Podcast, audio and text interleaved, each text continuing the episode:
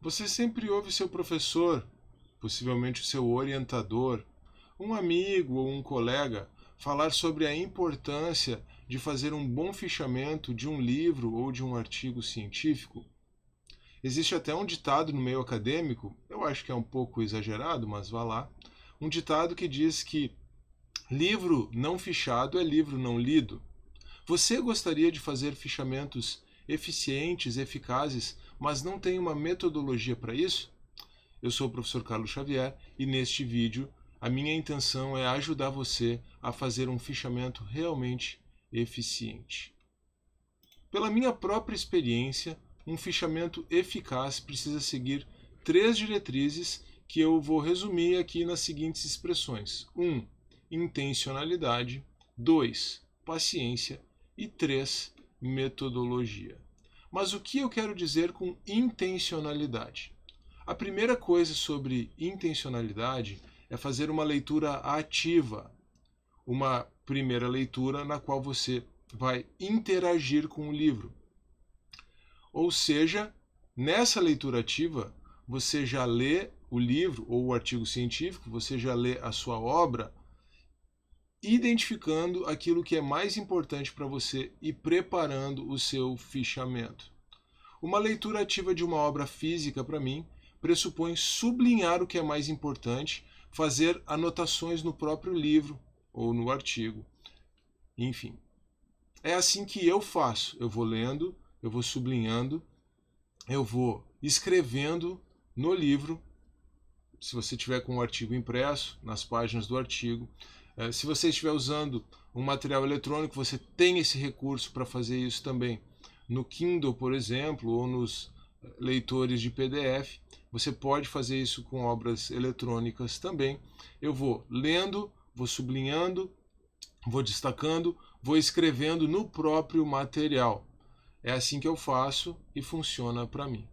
Agora, se o livro físico, livro físico for emprestado, então, livro físico emprestado, é certo que você não vai poder fazer isso, você não vai sublinhar e escrever no material de outra pessoa ou no material de uma biblioteca.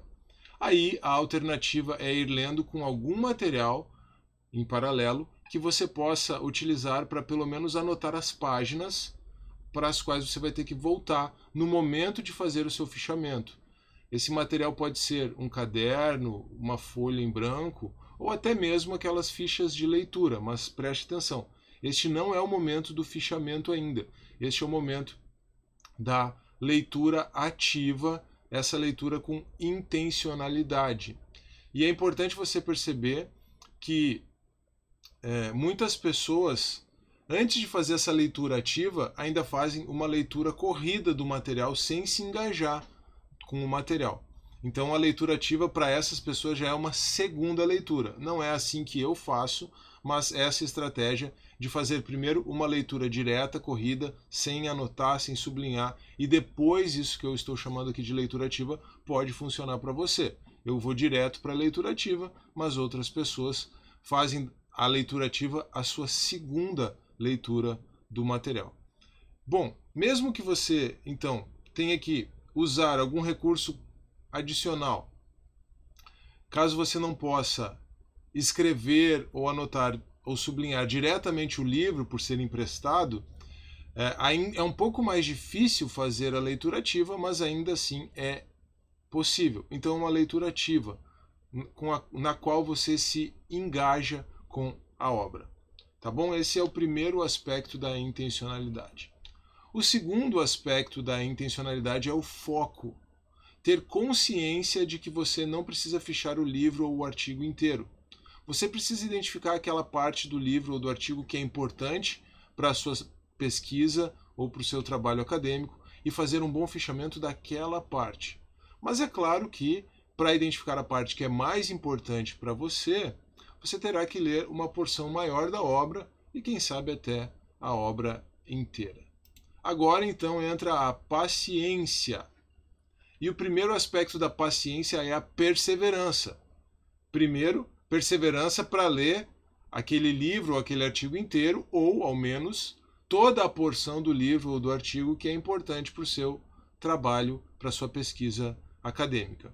Mas o segundo aspecto da perseverança é que quanto mais livros e artigos você fichar, melhor você se tornará nesta atividade. Por isso, não se desanime se no começo você sentir dificuldade. O mais importante é começar devagar e não desistir nunca. Já o segundo aspecto da paciência é uma dica muito importante. Eu já, inclusive, pincelei isso antes. Não fichar o livro ou o artigo na primeira leitura. Você primeiro faz uma leitura ativa, e tem pessoas para os quais a leitura ativa é a segunda leitura, como eu já mencionei, mas em algum momento você vai ter que fazer a leitura ativa. E depois que você terminar a leitura ativa, você retorna à obra, agora sim, para fazer o seu fichamento. Então, não fichar na primeira leitura.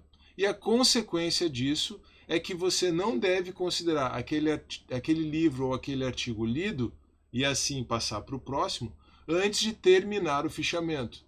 É importante se conscientizar disso, inclusive para trabalhar, para gerenciar a sua própria ansiedade. Então, ainda dentro da paciência, você precisa entender que o fichamento faz parte da leitura e se conscientizar disso. Por fim, a minha terceira e última dica é você ter uma metodologia bem definida para realizar o seu fichamento. Alguns gostam de usar as boas e velhas fichas de leitura. Outros usam folhas ou cadernos, mas não para aquela leitura ativa de um material emprestado. Você pode ter usado é, esses materiais na leitura ativa de um livro emprestado, mas agora você pode usar também esse material para o fichamento propriamente. Então, fichas de leitura, cadernos, folhas em branco, folhas avulsas, mas outros já correspondendo um pouco mais à tecnologia, o que é natural. Outros usam o celular, o tablet ou o computador. Aqui o meio não importa muito. O que importa é que a metodologia funcione para você. Com o passar do tempo, você vai desenvolver a sua própria metodologia.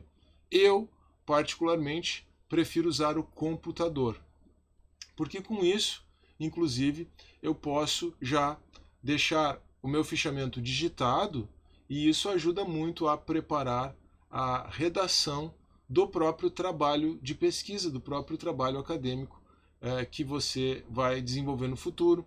É, e por isso, então, eu acabei desenvolvendo esse método usando o computador. Particularmente, eu desenvolvi uma tabela simples com três colunas. Então, eu vou compartilhar com você aqui para você visualizar essa tabela simples num arquivo de Word mesmo, tá? com três colunas.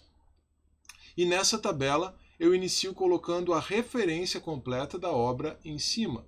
Tá? Aqui você coloca o nome da obra, pode colocar já no padrão de citação mesmo, né? Sobrenome do autor, nome do autor é, e, e depois o nome da obra, editora, ano é, e assim por diante. Nessas colunas aqui, então, eu, claro, antes de tudo você vê que tem uma coluna com a numeração, essa numeração é automática, então se você for dando tab na à medida que você vai preenchendo a tabela, vai usando o tab para se mover é, entre as colunas e as linhas, você, essa numeração vai aumentando progressivamente. É importante você ter é, consciência de quantas entradas de fichamento, se você estivesse usando as fichas de leitura, poderiam ser as fichas de leitura para cada para cada entrada, mas com essas linhas, cada entrada de fichamento, você sabe que é um dado, que é uma citação, que é uma ideia que você anotou para compor é, o seu é, trabalho. Então, começa com essa uh, numeração, mas o que importa mesmo, né, o que você vai preencher, caso você use uma tabela como essa, é primeiro a coluna do tópico. Aqui na coluna uh, do tópico, você vai colocar o tópico, né, vai escrever o tópico com o qual aquela informação que você está registrando naquela linha se relaciona. A identificação do tópico tem a ver com a ideia do foco. Se você não vai precisar de uma informação, você não precisa trazer aquela informação para o seu fichamento.